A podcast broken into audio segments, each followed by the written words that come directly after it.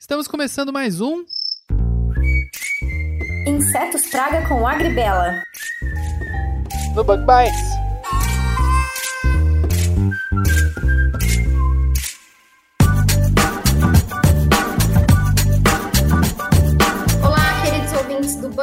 Podcast. Estamos aqui para mais um episódio de Pragas Agrícolas com Agribela. Então, aproveito para começar esse episódio agradecendo ao nosso patrocinador. E, sem mais delongas, vou apresentar para vocês quem está aqui comigo, que é uma amiga, inclusive, né, excelente nematologista, para que a gente consiga falar um pouquinho de forma geral, né, dos nematóides, que são organismos que estão aí atuando com bastante intensidade na agricultura. Priscila, seja bem-vinda ao nosso podcast. Se apresenta aí para o pessoal. Olá, pessoal do podcast. Obrigada pelo convite feito aí pela Gabi para falar um pouco sobre os nematóides. Para quem não me conhece, né, meu nome é Priscila Amaro. Eu sou engenheira agrônoma, tenho mestrado aí na área de fitossanidade, mas trabalhei aí a, a vida toda acadêmica. Já tem uns 7, 8 anos que eu trabalho diretamente com nematóides. Então, desde aí do, do primeiro ano da agronomia, eu já comecei a fazer estágio, depois trabalhar mesmo na área fiz mestrado e atualmente estou à frente aí da Nema no Campo. É, inicialmente uma página no Instagram para divulgar conteúdo que acabou se transformando aí numa empresa de prestação de serviços na área. Então essa Muito é um resuminho rápido da Priscila. Gente, e olha, Nema no Campo é uma página excelente, só tem conteúdo de qualidade. Na verdade, nós aqui do podcast, a gente se preocupa muito com isso, né? Conteúdo de qualidade. A gente traz só para vocês só o pessoal do alto escalão, da academia, da pesquisa, da prática, da- do cotidiano ali da lida. E a Priscila tá, tá entre esses profissionais que a gente traz aqui para vocês. Ô Pri, vou te chamar de Pri, tá? Vamos fazer aqui um, um bate-papo Sim, pode chamar. Eu gostei do alto escalão. Mas é verdade, né? E ainda mais, acho que seria legal a gente abordar esse tema. A nematologia tem aparecido aí, né, entre os principais assuntos, vamos dizer assim, dentro da agricultura. Aham. Muitas espécies causando dano, mas a gente vê que não tem muitos nematologistas, né? É, é uma área de poucos adeptos, né? A Sociedade Brasileira de Nematologia tem poucos, poucos sócios, né? É, é uma, uma comunidade bem pequena. E o porquê disso? Por que, que isso acontece? A, a área da nematologia é uma área, vamos dizer assim, nova, né? Uhum. se a gente for ver, é, de estudos intensos, né, intensificados e tudo mais. No Brasil, a partir aí da década de 30, que começou a se estudar mais os nematóides, assim, com alguns nematologistas com mais destaque e tudo mais, né? E até hoje se tem aí uma dificuldade de encontrar pessoas corajosas para trabalhar nessa área de nematologia. Por quê? Eu sempre falo que quem entra na nematologia tem algum contato mais direto, fazendo um estágio, um curso rápido, algo assim, ou a pessoa ela vai amar de cara, Ou né? vai odiar. ou vai odiar. Então, por isso, nós temos poucos adeptos, porque os processos são bem onerosos, tanto lá da, desde a extração dos nematóides do solo, das raízes. Daí, quando chega na parte da identificação, todo mundo, a maioria, tem um bloqueio, né? Daí eu sempre falo que eu sou fora da caixinha, porque eu gostei justamente dessa parte, da parte da taxonomia, que, que é uma área dentro da nematologia que tem menos adeptos ainda, né? Dá para falar aí contando nos dedos quem trabalha diretamente com essa temática. Sim, e inclusive, gente, eu fiz um curso com a Priscila faz uns dois meses quase, né, Pri? Sim. É, de taxonomia, de identificação. E olha, realmente não, não é a minha praia. Porque ela fala assim: olha, aqui você vê essa espécie e a cauda é um pouquinho mais arredondada. Para mim era tudo igual. É, São detalhes bem minuciosos. Na entomologia a gente tem isso também, né? Cada um aí na sua praia. Mas Sim. enfim, talvez alguns dos nossos ouvintes estejam se perguntando, né? Falando, gente, mas a gente tá num episódio de pragas agrícolas. O pessoal costuma usar pragas, né? é, falando de Sim. insetos, de ácaros, e aí de repente a gente tá falando de nematóide. Pri, você pode definir pra gente, contar quem são os nematóides? Eles são pragas, eles são doenças? Qual que é essa discussão discussão aí no, no Uhum. meio acadêmico. É, no meio acadêmico existe meio que uma discussão mesmo se a gente coloca os nematóides como pragas ou como doenças, Uhum. né? Mas o conceito mais aceito entre os pesquisadores da área é que nematóide é doença de plantas. Uhum. Por que que gera essa polêmica? Porque o nematóide ele não é um inseto, ele é um verme, né? Uhum. O nematóide ele é um verme microscópico que está presente ali no solo, mas originalmente o nematóide ele é um animal aquático. Então o nematóide ele tem um filo próprio que se chama nemátoda ou nemata, que Uhum. engloba ali o quê? Nematóides parasitas de planta, os nematóides que habitam o solo que não são parasitas, que são benéficos, né? Se alimentam ali de fungos, bactérias, de outros nematóides. Temos também os nematóides parasitas de animais e de humanos, por exemplo, a lombriga de cães é um nematóide também, a lombriga de humanos, né? Ascaris lombricoides também é nematóide, e também tem os parasitas de, de outros animais, Uhum. é, e temos também os nematóides marinhos, nematóides de água salgada e também de água doce, né? É, então, dentro desse filo, a gente engloba todos esses nematóides. Só Certo. que sempre tem essa confusão. Tem até hoje ainda existem estudantes, pessoas que são de outras áreas que acabam achando ah, o nematóide é um tipo de inseto, mas na Uhum. verdade não é. O nematóide ele é um verme, ele é um grupo à parte. Então, durante muito tempo se estudou nematóides junto com ácaros. Por exemplo, na, na Unesp, é, normalmente se estuda nematóides junto com a disciplina de acarologia, né? É verdade, tem muitos programas que. É, Sim. cursos que tem, né? Nematologia e acarologia, é verdade. Sim, junto na entomologia. Mas de, de alguns anos para cá começou-se a se separar mais e os nematóides foram ali mais para o lado das doenças. Então, quando a gente fala de grupos que causam doenças em plantas, a gente sempre menciona vírus, fungos, bactérias e nematóides como sendo outro grupo. E por que que esse conceito é, é melhor do que praga, né? A praga, ela causa ali uma injúria, né, um dano que causa algum efeito na planta. O nematóide, ele muda a parte fisiológica da planta, né? A Uhum. planta, ela se modifica, ela se torna doente a partir do parasitismo do nematóide. Então, o nematóide deixa a planta doente, debilitada, seja pela obstrução ali dos vasos condutores ou pela modificação mesmo da fisiologia das células ali da raiz, onde o nematóide normalmente parasita a planta ou a parte aérea. Então, eu gosto mais do conceito de doença por esse motivo. É, eu acho que realmente né, tem sido mais adotado. Então, Sim. aqui, embora estejamos num episódio de pragas agrícolas, vamos englobar dentro de pragas.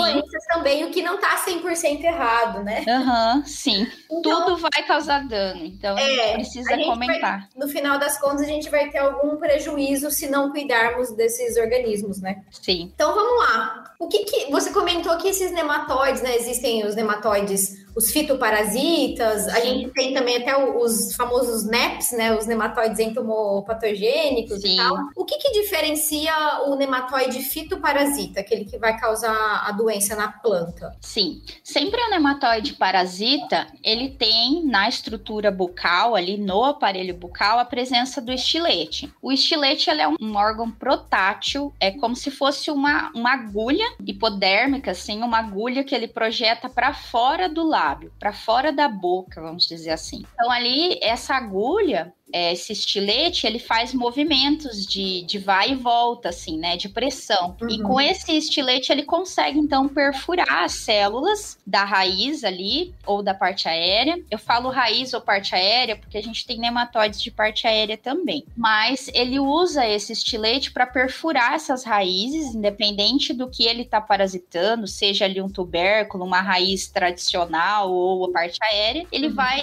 é, ter esse auxílio do estilete que ele consegue perfurar essa parede celular da célula e consegue entrar dentro do sistema radicular ou não. Daí Uhum. depende do tipo de parasitismo do nematóide. Mas os mais comuns aí são os nematóides que entram dentro da raiz, né? Que são os famosos sedentários. Isso. Sedentários e migradores também. Tanto os sedentários como os migradores, eles entram dentro do sistema radicular. A diferença é que o nematóide sedentário, o famoso aí nematóide de galhas, eu posso dar como exemplo, uhum. ele entra no sistema radicular, mas ele só se movimenta até encontrar um local que vai ser ali o local de alimentação dele, que é um uhum. sítio de alimentação. Normalmente esse nematóide com estilete, então, ele perfura a célula, ele entra e daí ele, ele entra normalmente até próximo ao cilindro central, se eu estou falando de nematóide de galha, uhum. é, ali no sistema radicular, e ele incita a formação de um tecido nutridor. Como que isso acontece? Ele usa esse estilete para perfurar várias células lado a lado, normalmente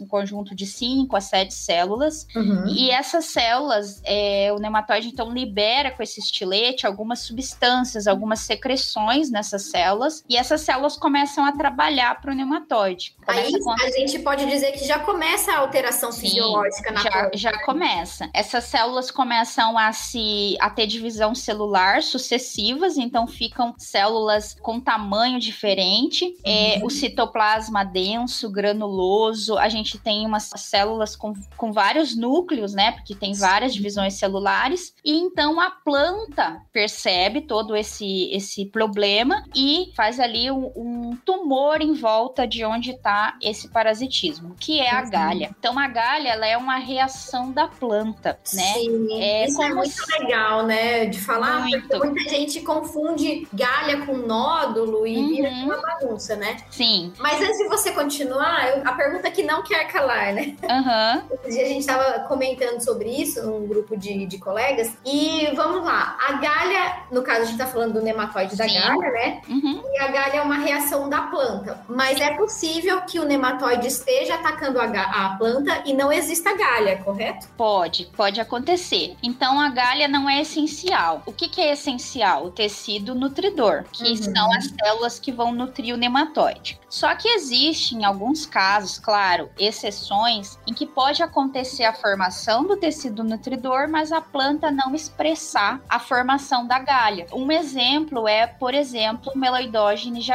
javanica nos citros. Uhum. Então, ocorre a multiplicação, mas não tem galha, não tem a formação de galha. Isso é um exemplo que pode acontecer, mas é exceção. Em casos normais, na maioria das culturas, a partir do momento que o nematóide é, libera substâncias e essas células começam a se modificar, a planta já percebe, já forma a galha, né, em volta. Então é como se fosse simultâneo, né? Às vezes até a galha é formada até antes do que a formação desse, dessa célula. Legal. Até antes dessa célula ficar é, totalmente gigante ali, vamos dizer assim. Bacana, bem interessante. Esse foi o caso, então, um exemplo que a Priscila deu pra gente de um nematóide sedentário, né? Que é o nematóide das galhas.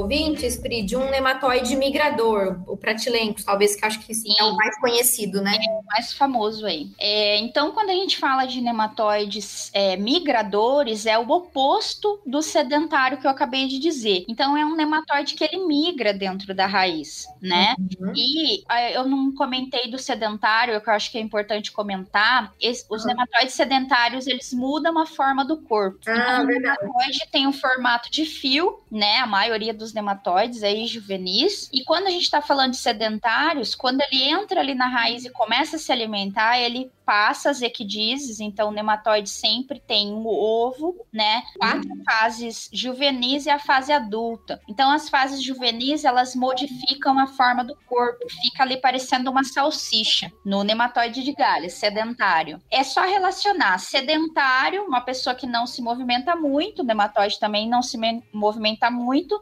Consequentemente é mais gordinho, vamos dizer assim. É, então o nematóide sedentário ele muda o formato do corpo e a fase adulta, que normalmente são fêmeas, né? Uma característica interessante dos nematóides é que várias espécies não têm fecundação cruzada, é só por partenogênese, então tem só a formação de fêmeas. Uhum. É, e essas fêmeas são obesas. A gente usa esse nome mesmo, essa nomenclatura, ou formato aberrante. No caso do nematóide de galhas, a fêmea tem o formato de pera. E agora, é, fazendo um link com os migradores, os nematóides migradores, eles não mudam a forma do corpo, eles somente aumentam de tamanho. Então, a gente tem ali um juvenil é, J2, que é o juvenil que eclode do ovo, que é liberado ali para o solo. A gente tem um juvenil menorzinho, o J3 um pouquinho maior, o J4 maior ainda, e a gente tem daí a fase adulta. Se a gente está falando aí de Pratilencos braquiurus, tem somente fêmeas também, né? Uhum. Os machos são raríssimos, eu nunca vi. Acho que vi uma vez em toda a Nossa. minha vida.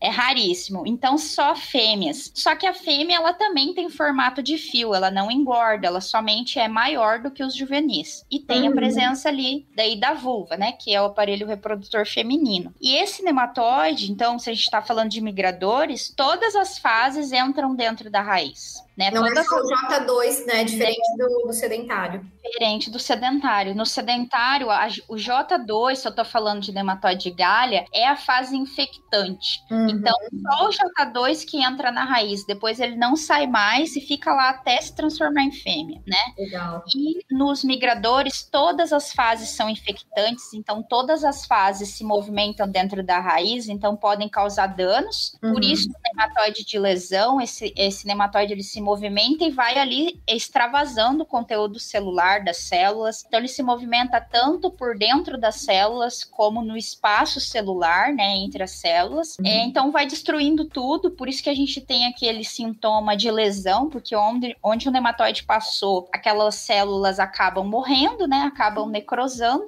E depois, aquela raiz, normalmente, ela é parasitada por fungos do solo, bactérias, por isso que acaba ficando escurecido. Também é Sim. é uma consequência do parasitismo do nematóide. Não é o nematóide que deixa a raiz escura. Uhum. É, ele só se movimenta por dentro da raiz e abre portas aí para outros patógenos Legal. que acabam se alimentando e causando esse sintoma característico aí de raiz necrosada. Muito bom, super interessante. Então a gente conseguiu caracterizar um pouquinho aqui quem são os nematóides, Sim. alguns dos hábitos, né, é, de vida, vamos dizer assim, deles. Mas é, falando um pouquinho agora, aproveitando esse link, né, Pri, que você falou das lesões, no caso do, do pratilencos, uhum. quais são as principais injúrias e depois, por consequência, os danos que esses nematóides, de forma geral, né, causam na agricultura? Sim, de maneira geral, o que, que a gente pode citar aqui como sintomas e ou danos? O dano do nematóide, a gente tem o dano direto, que é o dano ali na raiz, e a gente tem os sintomas reflexos, que seriam os danos secundários, os sintomas que aparecem na parte aérea e, consequentemente, as perdas. Então, uhum. o nematóide, quando ele parasita a raiz, os sintomas têm a ver com o tipo do parasitismo. Então, se eu tenho nematóide de galhas, eu vou ter galhas nas raízes, normalmente, na maioria dos casos, né? É, se eu tenho nematóide de lesão, eu vou ter essa necrose, então eu tenho perda de sistema radicular. Então, então, vamos dizer assim, no nematóide de galha, eu tenho obstrução dos vasos condutores. No nematóide de lesão, eu tenho perda de raiz. Então, eu tenho sistema é, radicular menor. Nos dois casos, eu tenho é, um grande potencial de perda. No primeiro caso, eu não estou mandando nutrientes para a planta, para a parte aérea da planta, para produzir grãos e tudo mais, ou produzir outra, outro tipo de produto ali, né? Se eu estou falando de outras culturas. É, então, essa planta ela vai ficar ficar debilitada. Se eu tenho pratilencos, eu tenho menos raiz. Então essa essa passagem de nutrientes também vai ser vai ser reduzido. Se eu tenho nematóide de cisto, que é um outro grupo importante aí para a cultura da soja, eu também tenho essa, essa questão da obstrução, um pouco de obstrução, né, dos vasos e também um pouco de necrose, dependendo da densidade ali. Uhum. Mas de maneira geral, todos os nematóides parasitas de planta, eles têm esse dano mecânico, que é o dano ali do nematóide entrar na raiz, abrir portas para outros para outros patógenos patógenos, principalmente fungos de solo. Então, se observa de maneira geral que em áreas que a gente tem problema de fungos de solo, fitóftora, fusário, né, uhum. vários outros aí, macrofomina e por aí vai, a gente, quando a gente tem nematóide, essa doença causada por fungos é intensificada, né? Porque eu tenho ali um plus. O nematóide ajuda a fazer ali os ferimentos, vamos dizer assim, para que esses fungos uhum. consigam entrar com mais facilidade. Sim. E o que, que eu tenho de influência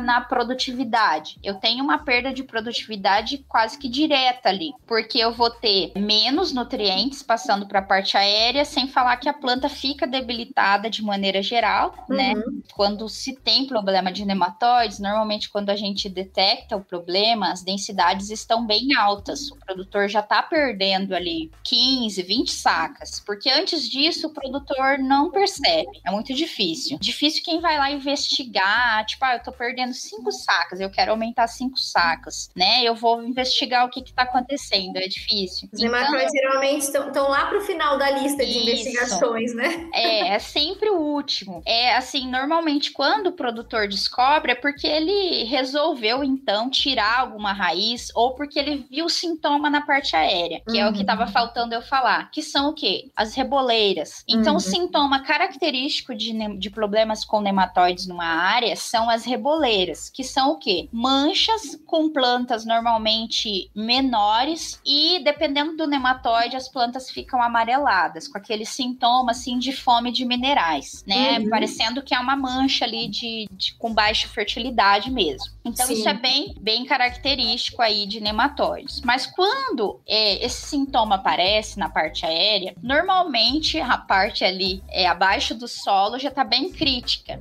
Então, para ter as reboleiras, principalmente em áreas de solo mais pesado, solo mais argiloso, que a gente normalmente tem uma fertilidade mais ideal e com níveis de matéria orgânica maior, uhum. né, na maioria dos casos, a gente demora a ver esses sintomas na parte aérea. Então, para a gente ver uma reboleira no solo argiloso, tem que ter muito mais nematóide ali, ou muito mais fatores que influenciem na, na aparição dessa reboleira, que seria ali a fertilidade, principalmente, né? Aliada à densidade do nematóide. Se eu tenho é, solo... Isso é bem importante citar, Sim. porque não são só os nematóides, né, que causam reboleiras. Tem, Sim. inclusive, insetos que podem também dar essa uhum. sintoma de reboleira, as, as outras doenças. Sim, doenças de, de solo. É, às vezes, áreas mais baixas, né, que tem ali deposição de, de água, algo assim. Tem vários, vários fatores aí que podem causar esse sintoma de reboleira, né? Sim. né?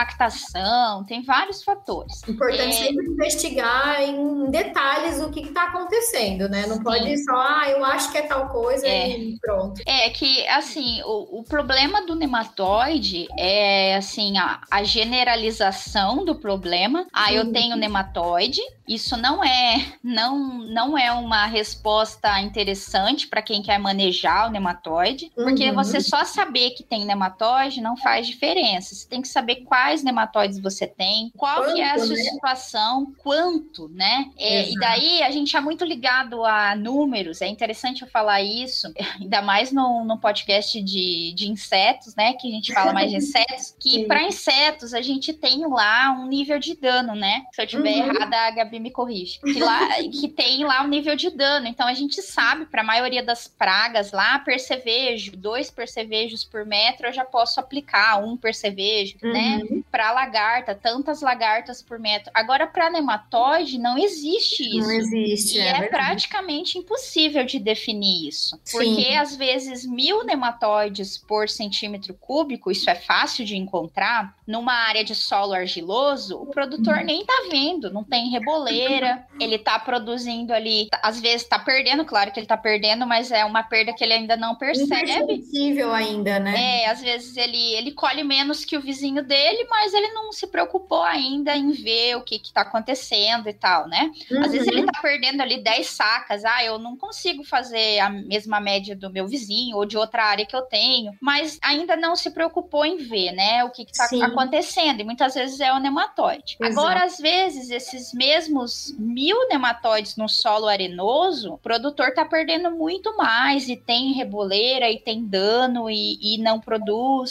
né? Então, tem uma série de fatores que, que influenciam nessa questão do nível de dano. Então, sempre... Ou seja, não tem receita de bolo, né? Não tem, não tem. Então, sempre que me perguntam, ah, mas a partir de quantos nematóides eu tenho que controlar? Eu sempre digo que é a partir do momento que você descobre. Uhum. A partir do momento que você descobre que você tem nematóides, você vai ter que conviver com eles enquanto você for cultivar naquela área. Porque é erradicação para nematóide impossível, existe, praticamente. praticamente. impossível.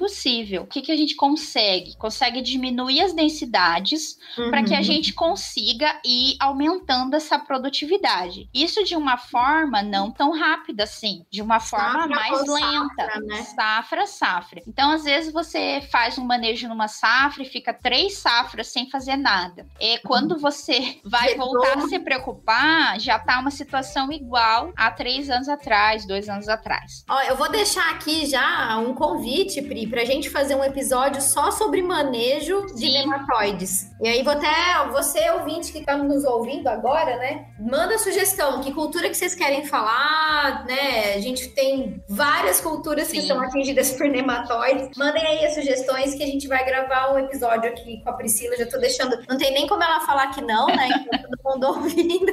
Então já, já estou nos comprometendo a gravar um, um, episódio sobre manejo, porque é muito interessante e tem, a gente tem ferramentas disponíveis hoje, né? Basta saber usar. Sim, tem sim. E é, é um conteúdo muito amplo, né? Assim, só uhum. em um encontro é bem complicado de, de falar, assim, porque eu começo a falar um assunto e daí já vou emendando no outro. É bem assim.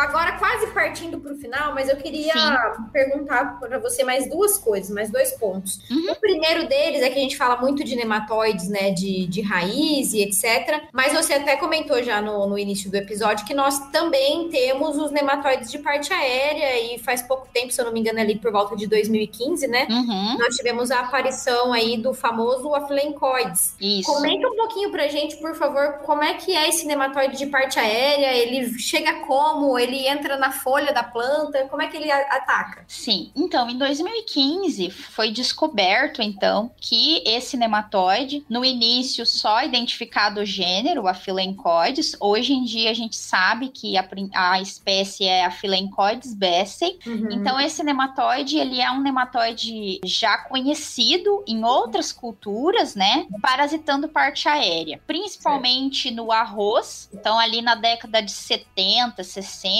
na região sul do Brasil, esse nematóide foi um grande problema, causando aí a ponta branca do arroz. Então é um nematóide que fica, que o nematóide ali que está presente no solo, só que ele é um nematóide um pouco diferente. Ele é um nematóide onívoro. O que, que é isso? É um nematóide que ele tem mais de um hábito de alimentação. Então esse nematóide, a Philencoides besseyi, ele se alimenta de fungos no solo. Então quando não tem uma cultura que ele parasite a parte aérea, ele fica ali sobrevivendo, se alimentando de fungos no solo. Olha só que interessante, que legal. Ele é danadinho. E daí, quando tem uma cultura que ele se interessa pela parte aérea, ele parasita então a parte aérea. A primeira grande problema que nós tivemos aí, se a gente for fazer um, um remember aí da história desse nematóide, foi com o arroz. Depois começou -se a utilizar, né, cultivares de arroz normalmente americanas, que eram mais tolerantes e hoje em dia a gente não tem é, grandes perdas com esse nematóide na cultura do arroz, né? Só se a uhum. pessoa voltar a cultivar, né, o produtor voltar com as cultivares muito antigas, mas as mais uhum. novas não têm apresentado problema. No arroz e no, nas plantas ornamentais, que também são outras, outras culturas aí que esse nematóide já é conhecido, é, tanto no arroz como nas plantas ornamentais, esse nematóide ele escala a planta. Então o nematóide está ali no solo, conforme a, a cultura ela germina ou ela começa a se desenvolver ali, o nematóide vai é, subindo, vai subindo. na planta conforme a planta vai crescendo. Olha só. É, através... Eu fico imaginando, eu, eu fico imaginando, né, um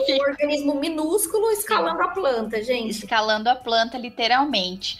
Isso acontece normalmente quando se tem muita umidade, então nas plantas ornamentais, principalmente em estufa, é molhado todo dia, né? Então fica molhada as folhas folhas e esse nematóide consegue ali, através da, das gotículas, ir se movimentando e uhum. parasitando a parte aérea. Então ele se alimenta das células do mesófilo foliar e daí isso dá um sintoma. No arroz, o sintoma da ponta branca, né? Depois ele se aloja ali na panícula e fica na semente. Então uhum. ele é um uhum. nematóide que também sobrevive muitos anos na semente ali, como se ele estivesse dormindo. Esse Ou é um seja, outro depois ponto. Você pega essa semente contaminada e pronto, Isso. tá feito estrago, né? Isso. É nesse ponto que eu quero chegar. E daí nas, nas ornamentais, ele, ele vai escalando também. A planta se alimenta das células da folha e nas folhagens, por exemplo, o local que ele se alimenta muda de cor, fica escuro e perde todo o valor comercial daquela folhagem, né? Fica parecendo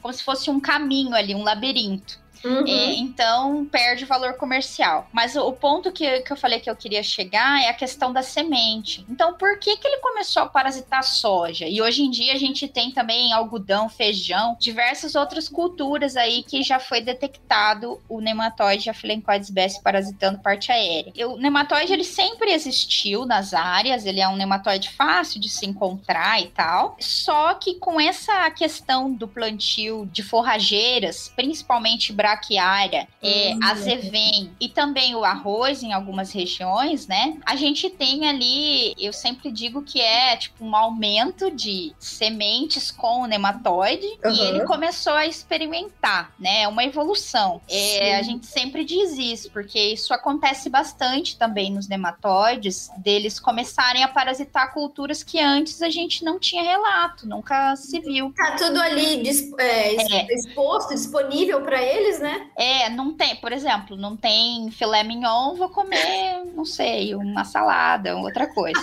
né? É, é mais ou menos isso. E daí começaram a experimentar ali a soja e até que surgiu aí os sintomas, né? E no começo tinha a soja louca 1, que depois foi detectado que era um percevejo que causava, mas daí, uhum. per, próximo, bem antes de 2015, começou a aparecer reboleiras diferentes, com outros sintomas, né? Um, uma coisa um pouco diferente do percevejo, e daí foi detectado, né? como soja louca 2, que seria causada pelo nematóide, que é o Aphelencoides bes. Só que na soja, daí, por exemplo, isso em 2015 foi é, consolidado que era mesmo nematóide. Uhum. Mas até hoje não existe um manejo, existem algumas formas de prevenção né, para uhum. se ter um menor minimizar, né? minimizar ali, mas a gente vê áreas com perdas de até 100%.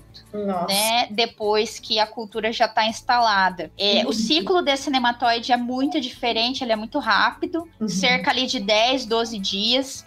É, então, o aumento populacional se dá muito rápido. E na soja, ele se desenvolveu mais ainda. Ele não escala mais a planta, ele entra pelos vasos mesmo. Ele vai por Nossa. dentro da planta. Isso também já foi confirmado. É uma coevolução mesmo, desde Isso. quando ele tá aí, né, fazendo, a gente foi observar só agora, mas provavelmente faz um tempo já que Sim. eles estão beirando aí o ambiente. Uhum, e agora é uma das maiores preocupações aí dos produtores, principalmente na região do Mato Grosso e na região mais norte-nordeste, né, as regiões Sim. novas que foram abertas, porque esse nematóide, ele é bem, ele precisa de uma certa condição ambiental, temperatura temperaturas muito altas, médias muito altas e umidade, bastante umidade. Então a gente vê aí maiores incidências nessas regiões. Aqui no Paraná, por exemplo, nunca foi detectado. Rio Grande do Sul também não. Então ele é mais aparece mais e os danos são realmente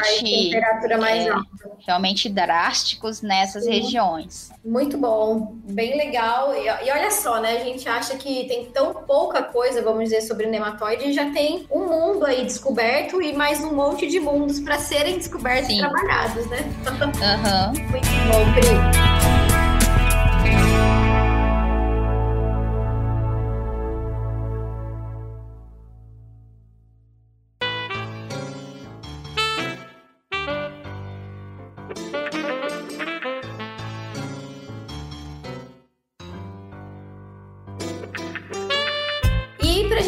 finalizar, então, não é nem uma dúvida, né? E só queria reforçar que teremos outros episódios para falar especificamente de, de alguns nematóides, algumas culturas, mas eu gostaria que você deixasse um recado para o pessoal que talvez ainda não tenha feito, provavelmente tem alguns alunos aqui de, é, do curso de agronomia, mesmo da biologia, nos ouvindo. O que que te encanta nos nematóides, né? Você já comentou um pouquinho da taxonomia, e o que, que você pode dizer para esse pessoal que talvez goste, mas não tem ainda certeza de seguir nessa área? Então, eu gosto bastante de falar sobre os nematóides, porque assim, eu fui encantada desde a primeira vez que eu vi. Amor Quando... à primeira vista mesmo. Amor à primeira vista.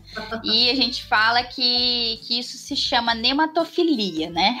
Visto pelo, pelos estudo e pelas características dos nematóides. Eu fiquei bem encantada, porque quando eu comecei no estágio, eu creio que quem não é da área ou quem está estudando vai fazer essa mesma pergunta. Quando eu entrei no estágio, eu lembro que logo que eu entrei, daí eu falei, ah, vou trabalhar, tá, vou entrar na nematologia, nem sabia o que que era. Falei, tá bom, consegui um estágio. Daí eu comecei, eu, era, eu sempre fui muito curiosa, assim, eu sempre gostei de saber, tipo, ah, eu tô fazendo isso, mas para que que serve? Uhum, então, essa é a primeira dica. Mesmo que você esteja ali lavando uma vidraria, algo assim, você tem que saber para que que ela serve. Ah, mas onde que usaram isso aqui? Uhum. Para você entender os processos. Daí, quando eu entrei, era muitas perguntas, né, e poucas respostas. Mas eu, eu falei assim, ah, mas tá, mas o que que é o nematóide? Foi a primeira pergunta que, que eu fiz, né? Daí tá, é, a pesquisadora da época me explicou, né, minha orientadora me explicou o que que era e tudo mais. Uhum. E daí acho que eu fiquei uns quatro, cinco dias, tipo, fazendo ali, vendo a rotina, mas não tinha visto ainda o nematóide, uhum. né? Porque quando a gente fala de nematóides, é muito abstrato, né? Você fala de nematóides, Sim. mas você não vê, porque é microscópico. Então, quando eu olhei pela primeira vez uma amostra ali no microscópio, eu falei, meu Deus, que fantástico. tipo, é pra minha vida. É, tipo, fantástico, né, louca? É, tipo, achei fantástico. Eu falei, aqueles bichinhos se mexendo. Eu falei, gente, que louco, cada um é de um jeito. Daí, na época, ainda falaram assim: nossa, você é a primeira pessoa que fala isso, todo mundo fala que é tudo igual. e daí... Essa pessoa sou eu, tudo igual.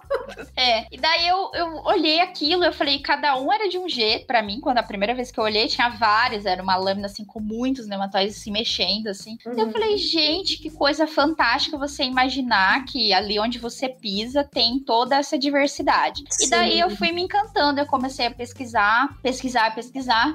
Assim, ou você corre ou você se apaixona quando você começa a pesquisar curiosidades sobre os uhum. nematóides, né? Tipo, uma questão de sobrevivência, ou os tipos de nematóide que existe, ou a questão da evolução e tudo mais, é algo fantástico, assim. E eu realmente me apaixonei e, e tô nessa área até hoje. Eu acho que não sei nem sim, nem 1% do que eles têm a mostrar ainda, né? Que a gente vai uhum. descobrindo aos poucos. Então, isso Sim. que me fascina. O agro, de uma maneira geral, fascina por isso, porque você nunca, de área nenhuma, você vai saber tudo, mas Sim. assim, quanto mais você descobre, mais você quer descobrir, quer porque descobrir. é encantador, assim. É tudo muito dinâmico, né? Muito dinâmico e você imaginar que eles estão ali evoluindo e você não tem nem noção do que está acontecendo, né? E uhum. quando a gente descobre ali uma coisinha, ai, descobrimos que ele não está entrando, não está escalando mais, ele está entrando pela raiz. Eu falo, meu Deus, como que eles sabem isso? Tipo, então é uma, uma questão de, de fascínio mesmo pelo estudo, pela pesquisa e pela uhum. área, assim. Que legal. Mas eu, eu, um conselho que eu dou é para as pessoas não desanimarem de cara, assim, né? Porque.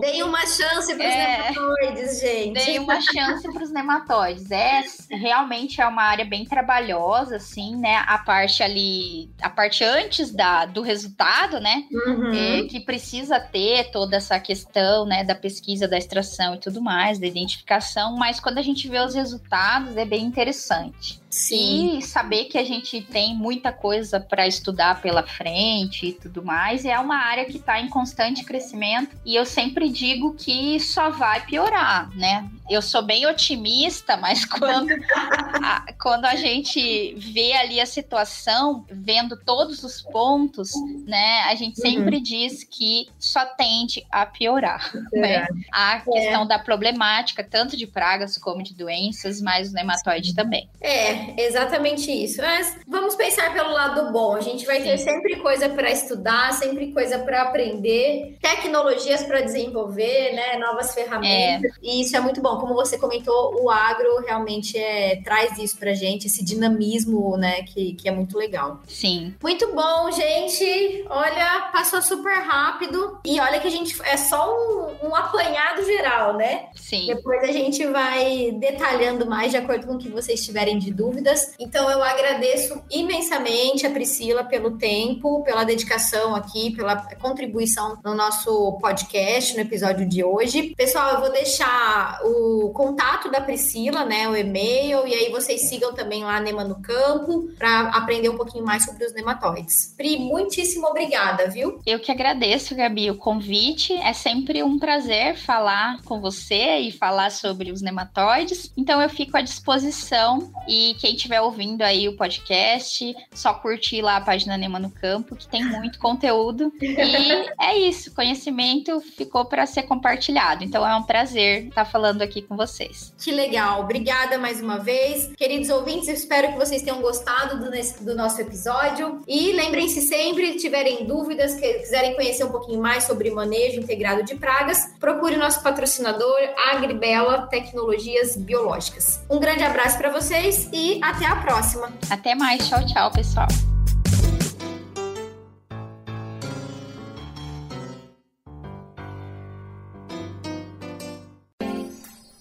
Muito obrigado por escutar mais um Bug Bites. Se você gostou desse episódio, não deixa de seguir a Gribela nas redes sociais. A Gribela é quem nos ajudou a trazer esse conteúdo para você ouvinte. E se você estiver procurando suporte em manejo integrado de pragas na sua fazenda, na sua empresa ou no seu trabalho, lembre-se que pode sempre contar com a equipe Agribela. Não deixa de entrar em contato com eles, hein? Ah, e não se esquece de compartilhar esse episódio com todo mundo. Seguir o Bug Bites em todas as redes sociais. Se vocês gostam do nosso trabalho, se vocês acham que a gente tem que continuar com isso, compartilha esse episódio, os nossos episódios com seus amigos, com as pessoas que vocês acham que vão gostar desses assuntos. E ó, continuem ligados, hein? E até o próximo episódio do Bug Bites. Até mais. Este podcast foi editado por Orelha, o Estagiário. Edições de podcasts e criação.